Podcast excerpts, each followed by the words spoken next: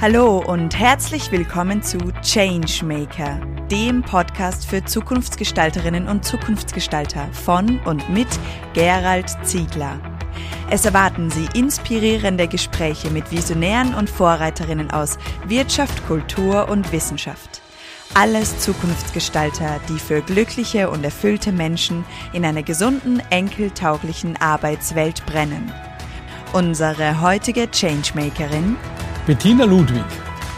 Ja, herzlich willkommen zu einer weiteren Folge meines Podcasts für Zukunftsgestalterinnen und Changemaker. Ich freue mich ganz besonders, heute neben mir Bettina Ludwig begrüßen zu dürfen. Herzlich willkommen und schön, dass du dir die Zeit genommen hast. Hallo, ja, vielen Dank für die Einladung. Ja, äh, dann steigen wir gleich ein in das Thema. Du bist Kulturanthropologin. Das klingt einmal ziemlich spannend und ich glaube, obwohl ich vermute, dass die meisten Podcasts und Interviews mit dir damit beginnen, was das ist, muss ich dich leider auch wieder fragen, was denn das sei, weil viele Hörerinnen und Hörer werden wahrscheinlich sich darunter nichts vorstellen können. Das ist spannend, weil tatsächlich kommt die Frage gar nicht oft, aber gerade in meinen Vorträgen beantworte ich es immer oder sprich gleich am mhm. Anfang darüber, was ist ein komischer Begriff, Kultur- und Sozialanthropologie. Langes komisches Wort, das aber leicht erklärt. Anthropos ist der Mensch auf Griechisch und Logos die Lehre. Das heißt, Anthropologie ist die Lehre vom Menschen. Und wir als Anthropologen und Anthropologinnen, wir versuchen einfach ich sage immer, zu verstehen, warum der Mensch tut, was er tut, das ist jetzt so eine Riesenfrage, aber es geht uns tatsächlich um das. Und zwar nicht ums Individuum an sich, sondern um die Gruppe. Also wie kommt es zu unterschiedlichen politischen, ökonomischen, sozialen Systemen im, in der Jetztzeit, aber auch sozusagen menschheitsgeschichtlich in der mhm. Vergangenheit. Mhm. Das ist ja spannend. Und ich bin auch zu dir gestoßen durch ein Paper, das mir irgendwo im Internet mhm, untergekommen ist. genau, das sich Zukunftssymposium nennt. Und bin dann natürlich auf deine Homepage gegangen, wie mhm. das so der Fall ist. Und da steht, ich analysiere den Menschen und mache ihn verständlich für andere. Das ist offensichtlich dann genau dein Wirken und dein genau, Tun. Genau, das ist die Anthropologie. Wir versuchen das mhm. System hinter menschlichen Zusammenlebens zu verstehen. Mhm. Ich habe mir natürlich dann auch dein Buch besorgt und ich habe dein Buch wirklich komplett durchgelesen. Wow. Was das heißt mir, was in der heutigen Zeit, oder? Was bei mir nicht oft vorkommt, ja. weil ich habe schon sehr viele Sachbücher und Fachbücher gelesen und kaufe mir auch sehr viele Bücher, schmöke rein und schaue dann, was ist so das Interessantere. Mhm. Aber du hast mich wirklich Stimmt. mit deinem Buch gefesselt und darum würde ich jetzt gerne auch über dein Buch etwas plaudern, weil das sind schon sehr spannende Dinge. Was mir aufgefallen ist gleich am Beginn ist so auch diese Unterüberschrift, dass du eine Spurleserin bist äh, die eigenen Spuren wahrzunehmen und zu interpretieren. Und das, glaube ich, ist ja auch entscheidend für den Blick in die Zukunft, dass man den, die Spur aus der Vergangenheit in eine Spur der Zukunft nimmt, oder? Mhm, mh. Ja, also ich glaube auch, dass wenn wir in die Zukunft denken, dann geht es immer ganz stark darum, auch in die Gegenwart und in die Vergangenheit zu denken oder die ein bisschen zu verstehen. Da können wir teilweise rauslesen, warum haben wir Dinge früher so gemacht, wie wir es gemacht haben, was lernen wir daraus an sich über den Menschen und genau, uns diese Informationen, äh, Insights können wir dann in die Zukunft mitnehmen. Mhm, mhm. Ähm, du schreibst ja auch, dass sich jeder Mensch weiterentwickeln möchte. Ähm, da bin ich mir aber manchmal nicht ganz so sicher, wenn ich mir die Praxis ansehe. Woran liegt es aus deiner Sicht, dass wir, und ich bin überzeugt auch, und das kennt man ja auch aus der Gehirnforschung und aus vielen anderen Dingen der positiven Psychologie, dass sich jeder Mensch weiterentwickeln möchte, aber dass viele Menschen das verlernt haben, sich weiterzuentwickeln. Aus welchen Gründen auch immer. Ich würde jetzt was der andere Hypothese aufstellen. Und so, wenn wir uns jetzt Kinder anschauen, mhm. die lernen von Tag null, von wirklich von Anfang an, fangen die an zu lernen. Die lernen zu genau. gehen, zu reden, ja. also alles. Mhm. Und ich glaube, wir würden das immer weitermachen. Teilweise sind Strukturen, die uns das dann nicht mehr ermöglichen. Mhm. Vor allem in Unternehmen, in der Gesellschaft, aber auch ich finde, manchmal leben wir heutzutage in Strukturen, die es uns nicht leicht machen, uns zu entwickeln. Und entwickeln heißt jetzt nicht immer hin zum Besseren, so uns zu optimieren. Also ich glaube, das ist zum Beispiel nicht was Menschliches, dass es uns immer darum geht, zu, uns zu optimieren, sondern ähm, für sich selbst einfach weiterzukommen. Ich meine, allein jetzt sage ich, wenn wir bei Sprache sind, die Babys äh, lernen zu reden, den Wortschatz zu erweitern zum Beispiel. Sage mhm. jetzt, es können also kleine Dinge sein. Und ich glaube, manchmal sind es die Strukturen, in der Gesellschaft und in Unternehmen, die uns da hemmen tatsächlich. Genau. Und das war für mich eines der spannendsten Dinge in deinem Buch, nämlich wirklich deine Beschreibung von den sogenannten Ureinwohnern. Du hast sicher den Fachbegriff dann dafür. ähm, das zu erkennen, dass die wirklich ein völlig anderes, ich sage es jetzt mal auf Neudeutsch, ein anderes Mindset haben. Mhm. Und dass die unter Anführungszeichen in einer anderen Gedankenwelt einfach leben. Mhm, mhm, äh, vielleicht kannst du da jetzt ein paar so ja. Geschichten erzählen von deinen Johu Hoansi mhm. oder wie auch. Habe ich bestimmt falsch ausgesprochen, keine Frage. Also genau, sie heißen Schutquansi. Sie okay. sprechen eine Klicklautsprache, deswegen Schutquan mhm. mit so einem Klick drinnen. Mhm. Und ja, tatsächlich ähm, lebt man wie jetzt auch in unserer westlichen Welt, die, die Individuen teilweise in unterschiedlichen Gedankenwelten leben, ist es halt dort auch so.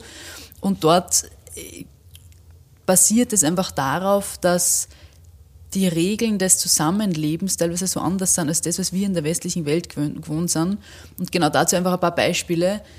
Zum Beispiel gibt es kein Konzept von Besitztum in der mhm. Kalahari-Wüste. Ja, das habe ich extrem spannend gefunden. Äh, man, man würde so, so, nicht drauf kommen, oder? Ja. Finde also man, man hinterfragt dieses Konzept einfach mhm. nie selber im Alltag. Und dort ist es tatsächlich so, es gehört niemandem irgendwas oder, oder allen alles, beziehungsweise man teilt halt einfach alles. Wenn mhm. man jetzt irgendwas braucht, ein Messer verwendet, dann nimmt man das, wenn man es nicht mehr braucht, legt man es weg mhm. und der Nächste oder die Nächste kommt und verwendet mhm. es.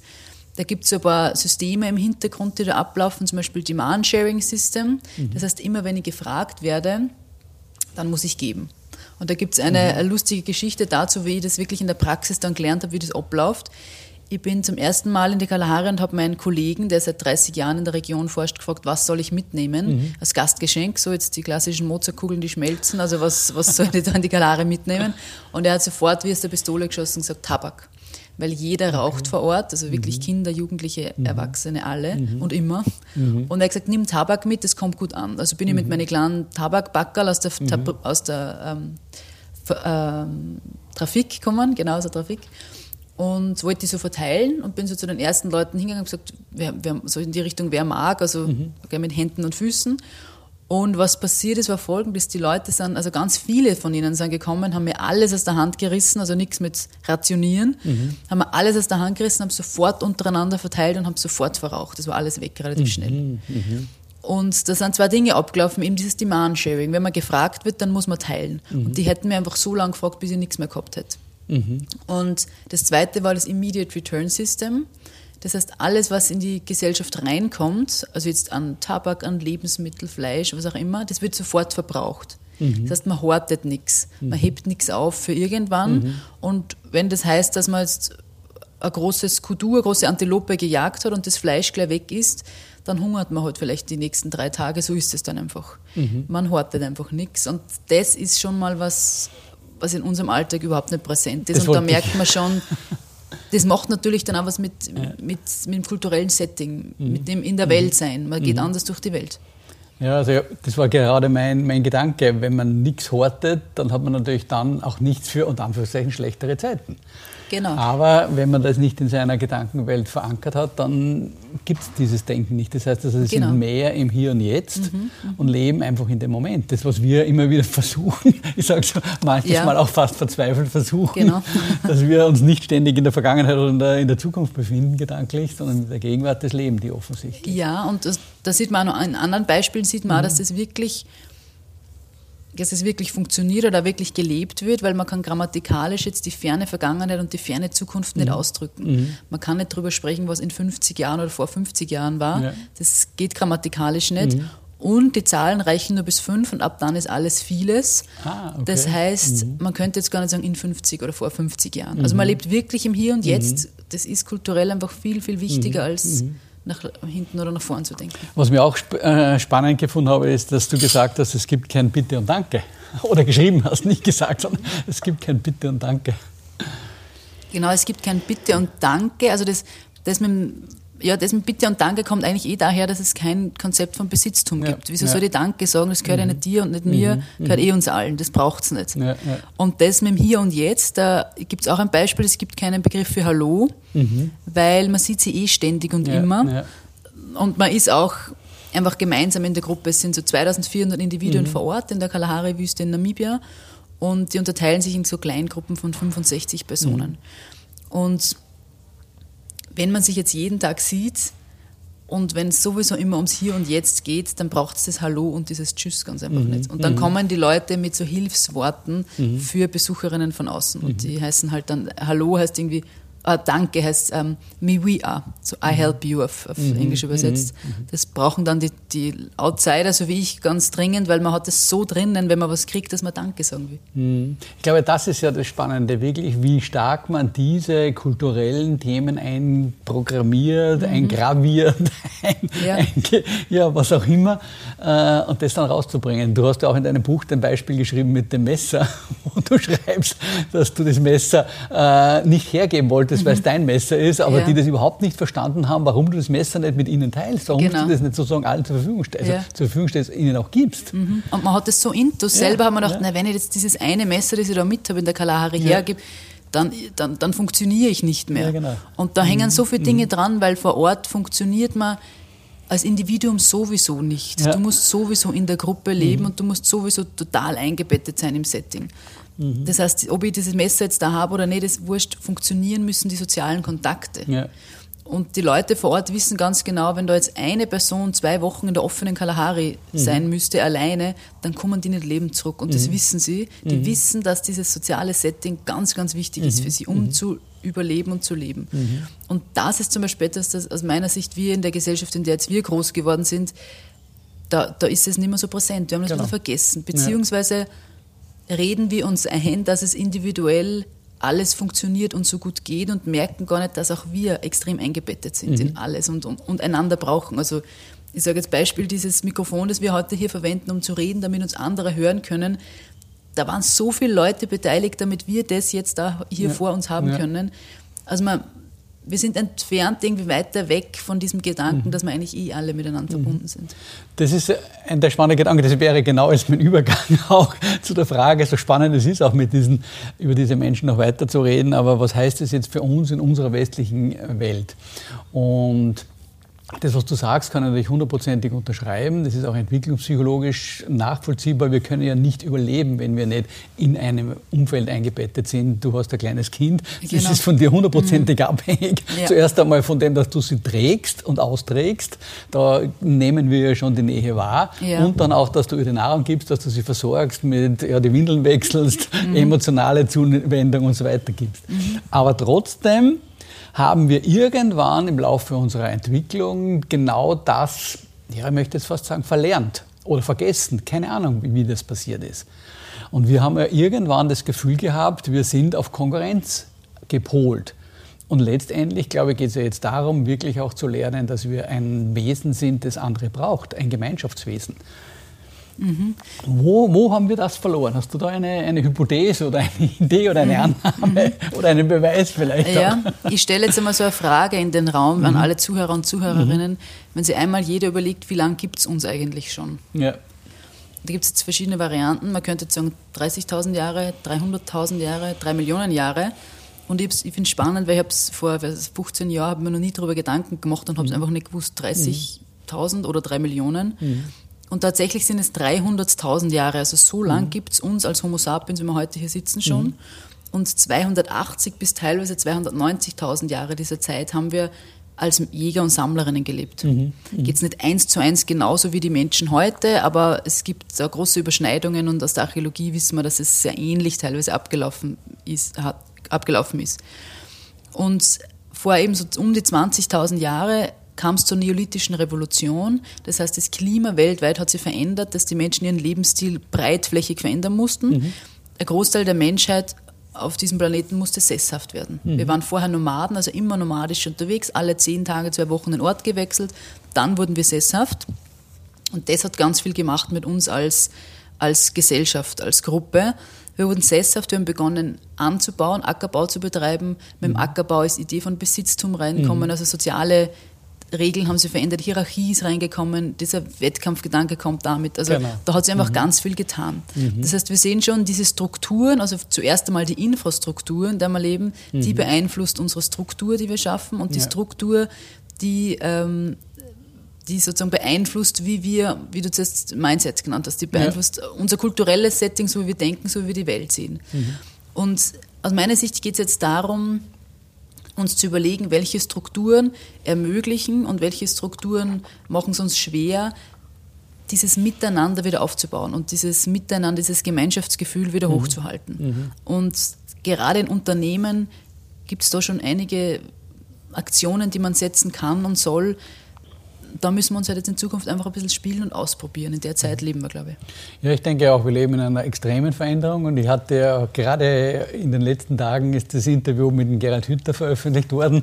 Und der ja ganz stark als Gehirnforscher einfach auch da so seine Art und Weise, wie er denkt, halt auch in dem Podcastgespräch wirklich sehr toll drüber gebracht hat dass wir einfach nicht die anderen Menschen als Objekte unserer eigenen Vorstellungen äh, hernehmen, sondern dass wir als Subjekt uns begegnen. Mhm. Äh, und ich kenne Gott sei Dank auch äh, viele Unternehmer, die das auch leben. Ja. Äh, ich habe auch den Johannes Gutmann von Sonnenthal schon interviewen dürfen oder den Gerhard Filzwieser oder den Christian Peneder. Mhm. Äh, und da spüre ich schon, dass es ganz viel an Veränderung ist. Das spüre ich auch. Aber es braucht beides. Es braucht den Mensch, der auch eine gewisse Bereitschaft hat, sich zu verändern, und es braucht den organisationalen Rahmen, der dann auch wiederum die Möglichkeit der Veränderung auch schafft. Mhm, mh. Also ich spüre das auf jeden Fall, ich spüre das auch ganz stark, mhm. wie du sagst. Ich sage immer, vor zehn Jahren wären meine Themen, die ja Zukunftsoptimismus sind, die Unternehmensstrukturen neu denken, ist auch ein großes Thema von mir, wie schaffen wir es, dass wir, dass wir wieder ein Gefühl der Gemeinschaft reinkriegen, also mhm. auch wirklich in unternehmerischen Kontext, mhm. weil es uns voranbringt als Unternehmen. Mhm. Und diese Themen plus Kalahari, sage ich mal, wäre vor zehn Jahren so ein nice to have gewesen, so ganz mhm. nett. Da kommt eine mhm. junge Frau, die erzählt von der Kalahari, mhm. ein bisschen Zukunftsoptimismus ist ganz lieb, die stimmen auf die Bühne zur Weihnachtsfeier. Und dann, das restliche Jahr machen wir wieder was anderes. Und jetzt merke ich einfach vor allem seit Corona, seit, ja, sage ich drei, vier Jahren, ändert sich da ganz stark was also jetzt werde ich wirklich von Unternehmen auf die Bühnen geholt als Speakerin und auch in Workshops rein, weil die Führungskräfte, die Leiter der Unternehmen sagen, okay, jetzt verändert sich so viel, wir ja. müssen anders denken, wir mhm. brauchen wen, der uns die Perspektive erweitert, mhm. der uns hilft, aus ganz anderen Richtungen zu denken und der jetzt den Menschen in den Vordergrund stellt. Ich sage mhm. immer, Leader der Zukunft sind diejenigen, die den Menschen verstehen und nicht das, was er erschafft. Mhm. Und in der Zeit leben wir, glaube ich, ganz, ganz klar und das mhm. merken jetzt so viele, jetzt können wir da nicht mehr wegschauen. Ja. Und ich sehe das ja positiv, weil ich habe das Gefühl, wow, da geht jetzt richtig viel. Genau. Ja, das ist spannend, weil ich habe 2010 mein Buch veröffentlicht, das mhm. heißt Inspiration Menschlichkeit im Unternehmenleben. Ja. Und ich war damals definitiv viel zu früh. Ja. Und wir haben eine eine Studie, eine Forschungsstudie gemacht 2019 und haben dann mit Unternehmen, wo es, darum ging, die Frage, was macht ein Unternehmen zukunftskompetent, mhm. haben das dann mit Unternehmern äh, diskutiert und hat ein Unternehmer gesagt, wir haben lange jetzt darüber gesprochen und jetzt müssen wir handeln. Mhm. Und das ist genau das, was du sagst. Ja. Das finde ich richtig cool und mich freut auch, dass du das, diese Begriffe der Menschlichkeit auch erwähnt hast ja. und auch, dass du auch einen Begriff verwendest, den ich auch ein, schon eingesetzt habe, den Begriff der Liebe im, ja. im Unternehmen, mhm. im Wirtschaftskontext, mhm. im Arbeitskontext, im Management. Äh, ich war ja 2013 bis 2017 als Führungskraft in einem Unternehmen in der Schweiz tätig und mhm. habe das auch dort eingeführt als Kulturelement, als mhm. Wert. Da haben die Mitarbeiter zu mir gesagt, du Gerald, das ist jetzt nett, aber Liebe ist, hat im Unternehmen nichts zu tun. Das machen wir, das habe ich mit meiner Frau zu Hause. Ja, ja. Ich habe einige Zeit gebraucht, bis sie es dann verstanden haben. Aber ich denke dann 2017, 18, wie ich dann weggegangen bin, dann war das ein Wert, den sie verstanden haben, warum ich den eingeführt wow, habe. Super, wow, cooles Beispiel. Wahnsinn, so ja, wichtig, denke, so toll. Es ist schon, da, da, ist schon jetzt ganz viel im Umbruch. Und Corona hat Absolut. da sicher nochmal einen Turbo gezündet. Absolut. Und ich, wenn ich auf Bühnen bin und über Optimismus spreche, über Zukunftsoptimismus, mhm. dann kommen nachher Leute am Armen, mir wildfremde Leute, die sagen, mhm. vielen Dank, dass Sie Optimismus, Zukunftsoptimismus ja, ansprechen, genau. weil ich traue mir das nicht, weil wenn mhm. ich das mache, dann sagen die Leute immer, ja, bei dir mhm. läuft es eh immer so gut, mhm. die vor das sind Schoß. Ja. Also wir brauchen auch wirklich Menschen, die sich hinstellen und, und Optimismus ansprechen. Ich finde, man darf sagen, ich bin Optimistin, Optimist, mhm. das muss man sagen dürfen, ja. weil sonst habe ich auch das Gefühl, dann wird es schwierig. Und, und, Entschuldigung, nur um Nein, das anzuschließen, Nein, und, auch, und auch der Liebe, die Liebe in der Wirtschaft und im Business, es ist total spannend, weil das ist schon so eine kleine Hürde, die man, finde ja. ich, für sich persönlich überwinden muss, sodass man sich mhm. das sagen darf, Liebe und Wirtschaft oder Liebe und Business in einem mhm. Atemzug ist komisch. Und ich merke, seitdem ich das mache, sind Türen noch viel, viel weiter aufgegangen. Ja. Weil, und vor allem auch in Unternehmen und auch bei Führungskräften. Mhm. Ähm, wir sind alle Menschen, wir wissen alle, dass wir eigentlich ein Verbundenheitsgefühl haben wollen. Wir wissen mhm. alle, dass Liebe Anfang und Ende ist, wenn Kinder geboren werden, wenn Menschen sterben, worum geht's? Und ich sage mal, wir müssen einfach jetzt wieder schauen, dass wir auch den Mittelteil mehr damit fühlen. Und da geht es mhm. nicht um eine partnerschaftliche Liebe. Ich brich es eigentlich immer runter um, auf zwei Begriffe, Authentizität und Ehrlichkeit. Mhm. So dieses zum einen von innen nach außen leben, also einfach wirklich zeigen, wer bin ich. Mhm. Und gleichzeitig Ehrlichkeit, also dieses ein ehrlicher Umgang, einen ehrlichen Umgang miteinander pflegen. Mhm. Mhm. Und damit wird es oft ein bisschen leichter nehmbar, weil das macht sich schon immer so arg an wie Liebe, also so, so, so, so radikal. Ja.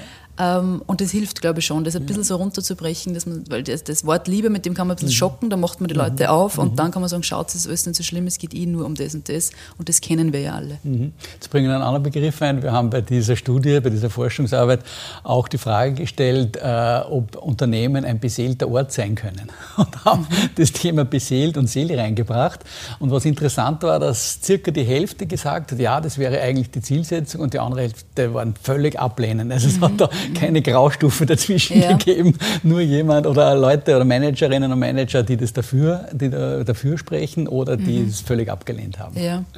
Also muss auch wahrscheinlich okay sein, oder? Also Klar. ich merke das als, als Speakerin auf der Bühne, da ist mhm. immer ganz wichtig, mhm. manche Menschen triffst du ins Herz mit emotionalen Geschichten, mhm. mit Storytelling, mhm. mit Begriffen wie Liebe, Verbundenheit und andere aber überhaupt nicht. Die mhm. wollen dann Studien sehen, die brauchen Zahlen, damit sie connecten können und das ist ja okay. Ja. Ähm, das Coole ist aus meiner Sicht, dass jetzt in den letzten Jahren immer mehr Studien rauskommen, mhm. dass diese Idee von Menschlichkeit, Mitgefühl, Liebe im Unternehmen ein Treiber für Rendite ist. Und da ja. gibt es mittlerweile Studien und die werden immer mehr und das freut mich, weil dann haben wir auch was für die Zahlenmenschen. Ja, genau. Ich verstehe es, das ist manchmal mhm. schwierig greifbar und mhm. nehmbar und ist ja mhm. völlig okay. Mhm. Das heißt, wir müssen irgendwie schauen, dass wir diese Geschichte so erzählen, dass sie, jeden, dass sie bei jedem ankommt. Dass mhm. man weiß, dass die mhm. Leute wissen, was man eigentlich damit meint. Mhm.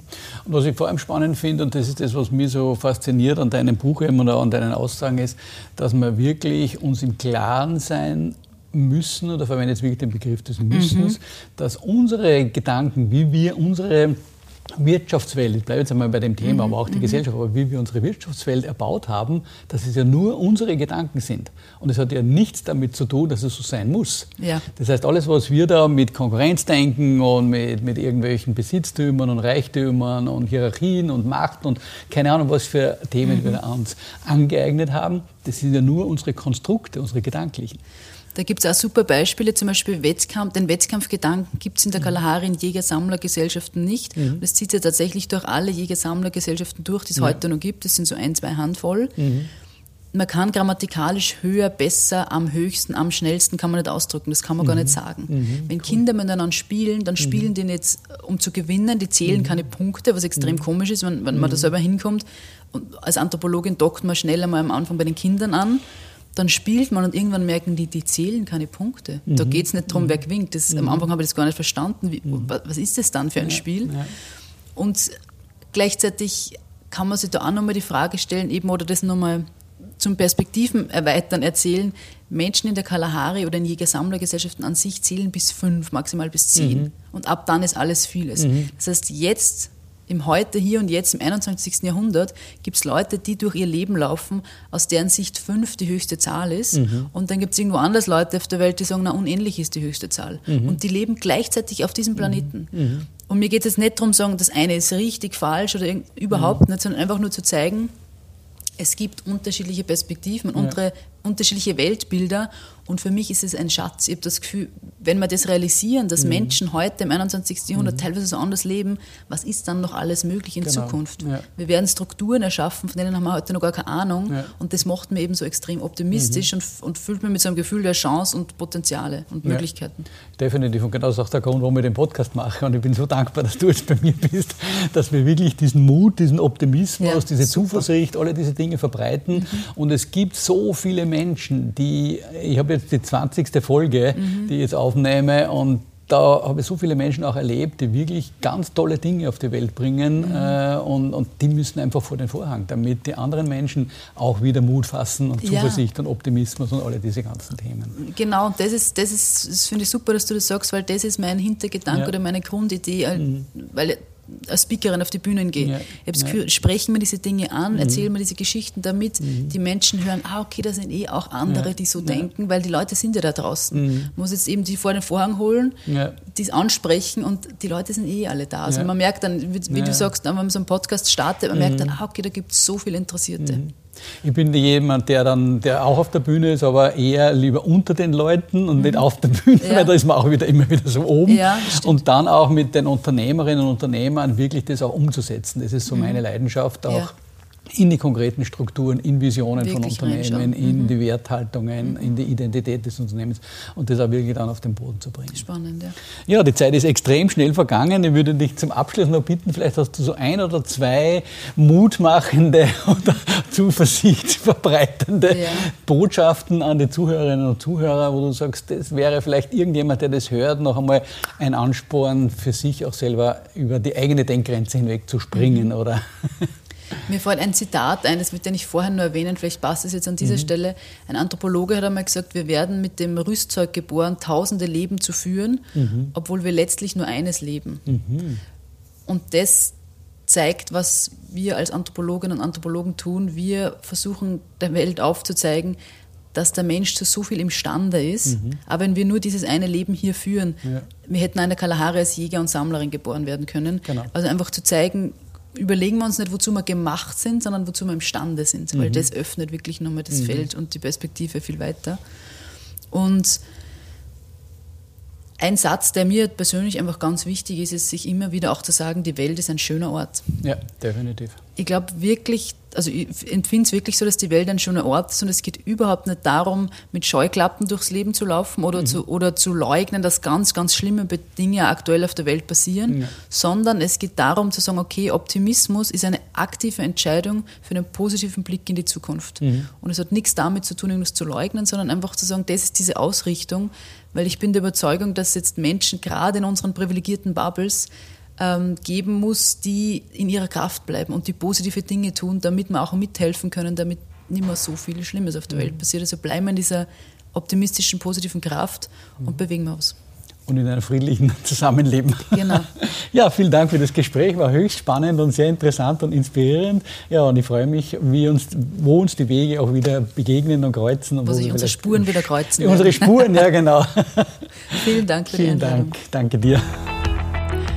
Danke, dass Sie heute beim Changemaker Podcast dabei waren. Mehr Informationen dazu finden Sie in den Show Notes und auf www.thechangemaker.at. Wenn Ihnen diese Folge gefallen hat, dann vergessen Sie nicht, den Podcast zu abonnieren. Wir freuen uns auf Ihre Reaktionen, Gedanken oder Fragen auf podcast at deadchangemaker.at. Oder vielleicht möchten Sie uns auch eine Zukunftsgestalterin empfehlen? Wir wünschen Ihnen eine wunderbare Zeit. Bis bald bei der nächsten Folge des Changemaker.